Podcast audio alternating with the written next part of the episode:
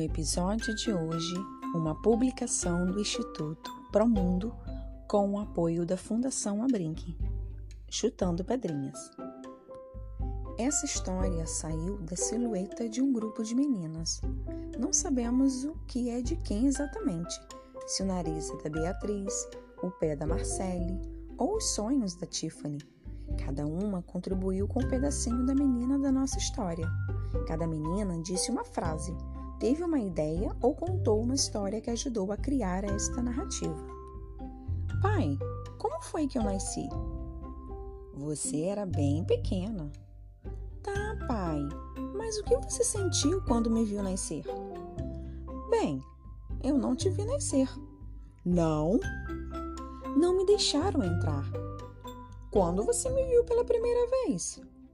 Já estava no colo de sua mãe, em casa. E o que você pensou? Você era linda, bem engraçadinha. Naquele fim de tarde, meu pai e eu caminhamos da escola até a pracinha, onde ele sempre me via brincar. Carrinhos de bebês, crianças no colo ou puxadas pelo braço, despertaram minha curiosidade sobre o dia que eu nasci. O pai costumava me segurar pela mão Apertava meus dedinhos com tanta firmeza que quase doía. Eu não gostava, queria mesmo era ir na frente dele, pulando as poças d'água e chutando pedrinhas. Mas ele dizia que menina não podia andar sozinha, que era perigoso e que, além do mais, menina tem que se comportar. Não podia ficar pulando feito macaquinho e me segurou pela cintura, fazendo cosquinhas. Ele sempre estava em casa na hora de me levar para o colégio. A mãe trabalhava fora o dia todo. Era caixa de supermercado. Ele era vigia noturno e depois de dormir a manhã toda, colocava no meu prato a comida que a mãe deixou pronta em cima do fogão. Mandava eu me vestir e penteava meu cabelo para me levar na escola. Na hora de colocar o uniforme, ele só ajudava a ajeitar a roupa no corpo. Menina não pode ficar nua na frente de nenhum rapaz. No início, meu pai não levava muito jeito para me pentear e eu sempre ficava com a Maria Chiquinha torta. Ele foi pegando jeito e até aprendeu a fazer trancinha. Aliás, gostava quando o papai penteava meus cabelos, bem devagar, pedacinho por pedacinho, diferente da mamãe, que às vezes não tinha paciência. Você cuidou de mim quando nasci? Cuidei de você e da sua mãe. Me deu o primeiro banho? Essas coisas eram com sua mãe e sua avó. Eu estava lá para proteger vocês. Além do mais, não sabia o que fazer. Nunca tinha cuidado de criança pequena, como minhas irmãs, né? Homem não brinca de boneca. Quero jogar bola com você. Uns meninos, ainda com o uniforme da escola, estavam jogando futebol. A bola rolou e eu tive vontade de correr para chutar de volta. Mas papai me apertou a mão e não me deixou. Ele mesmo se abaixou e jogou para os garotos. Eles voltaram a jogar bola. Eu e meu pai continuamos no mesmo passo. Ninguém percebeu, mas me lembro de ter ficado meio magoada. Fiquei pensando quanto era injusto aqueles meninos livres jogando bola e correndo e eu agarrada na barra da calça do meu pai. Tomei coragem. Pai, por que eu não posso jogar futebol? Pode, se for comigo no quintal. A rua é lugar de menino, que não se mistura com menina. Ele respondeu. Quem inventou isso? Ninguém inventou, é assim pronto. Por quê? Ainda não estava conformada com a resposta. Não tem porquê. Por que não? Os adultos às vezes têm umas respostas sem graça. E por que não? Era a resposta. Tinha que ter um motivo. E um motivo dos bons para eu não fazer uma coisa que eu gostava tanto. A vida era mesmo muito injusta, pensei, e continuei acompanhando os passos largos do pai. Quando subimos a escadaria da comunidade, meu pai encontrou uma vizinha. Conversaram rapidamente sobre alguma coisa que não me lembro bem. Acho que esses assuntos de adulto, emprego, dinheiro ou falta dele. E antes de se despedirem, a moça se virou e disse: Linda sua filha, parabéns. Vai dar trabalho quando crescer. Eu vou ser caixa de supermercado. A mulher gargalhou e saiu. Perguntei para o pai do que ela estava rindo e percebi que ele ficou bravo. Disse que eu não tinha que puxar conversa com adulto e me arrastou pelo braço. O que eu fiz de errado? Nada, você não fez nada. Desculpe.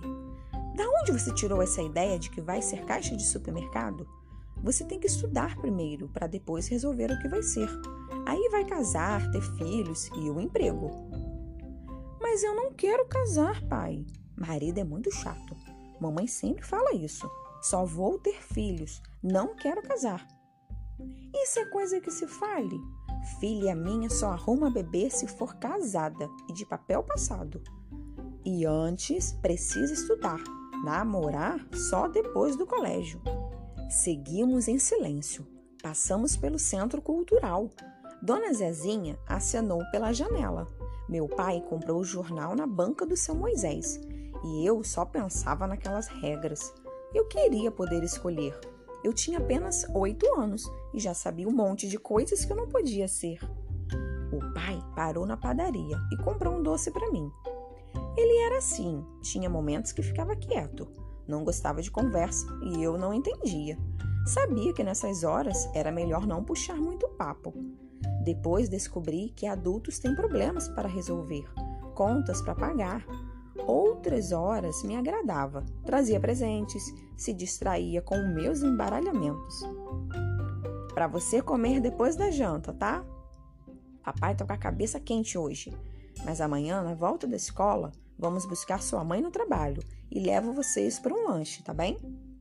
Deu um beijo na minha testa e seguimos em frente. Continuamos nosso caminho.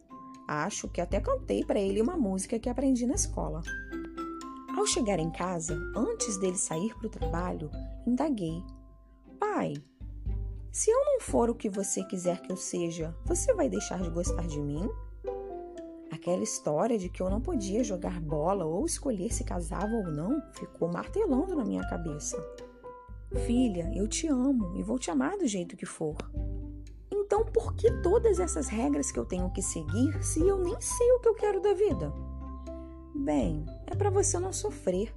As pessoas que estão em volta esperam muita coisa da gente.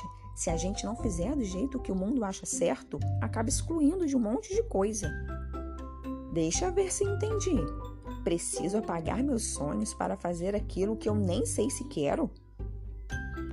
Às vezes é preciso fazer o que não quer para que gostem da gente. Ué, pai, você não disse que ia me amar de qualquer jeito? Eu sou seu pai. Tá bom. Essa conversa tá ficando difícil. Na verdade, isso tudo é bobagem.